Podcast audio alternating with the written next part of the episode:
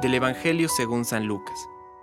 Jesús dijo a sus discípulos, Entiéndanlo bien, si el dueño de la casa supiera a qué hora va a llegar el ladrón, no dejaría perforar las paredes de su casa. Ustedes también estén preparados, porque el Hijo del Hombre llegará a la hora menos pensada. Pedro preguntó entonces, Señor, ¿esta parábola la dices para nosotros o para todos?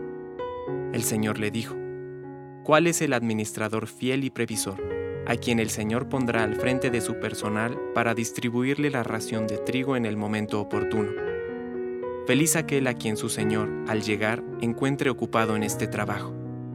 Les aseguro que lo hará administrador de todos sus bienes.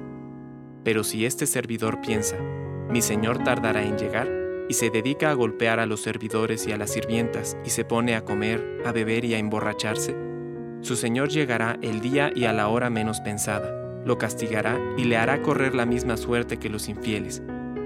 El servidor que, conociendo la voluntad de su Señor, no tuvo las cosas preparadas y no obró conforme a lo que él había dispuesto, recibirá un castigo severo. Pero aquel que sin saberlo se hizo también culpable, será castigado menos severamente.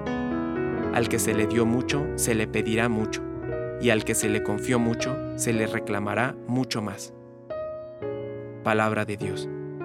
Compártelo, viralicemos juntos el Evangelio. Permite que el Espíritu Santo encienda tu corazón.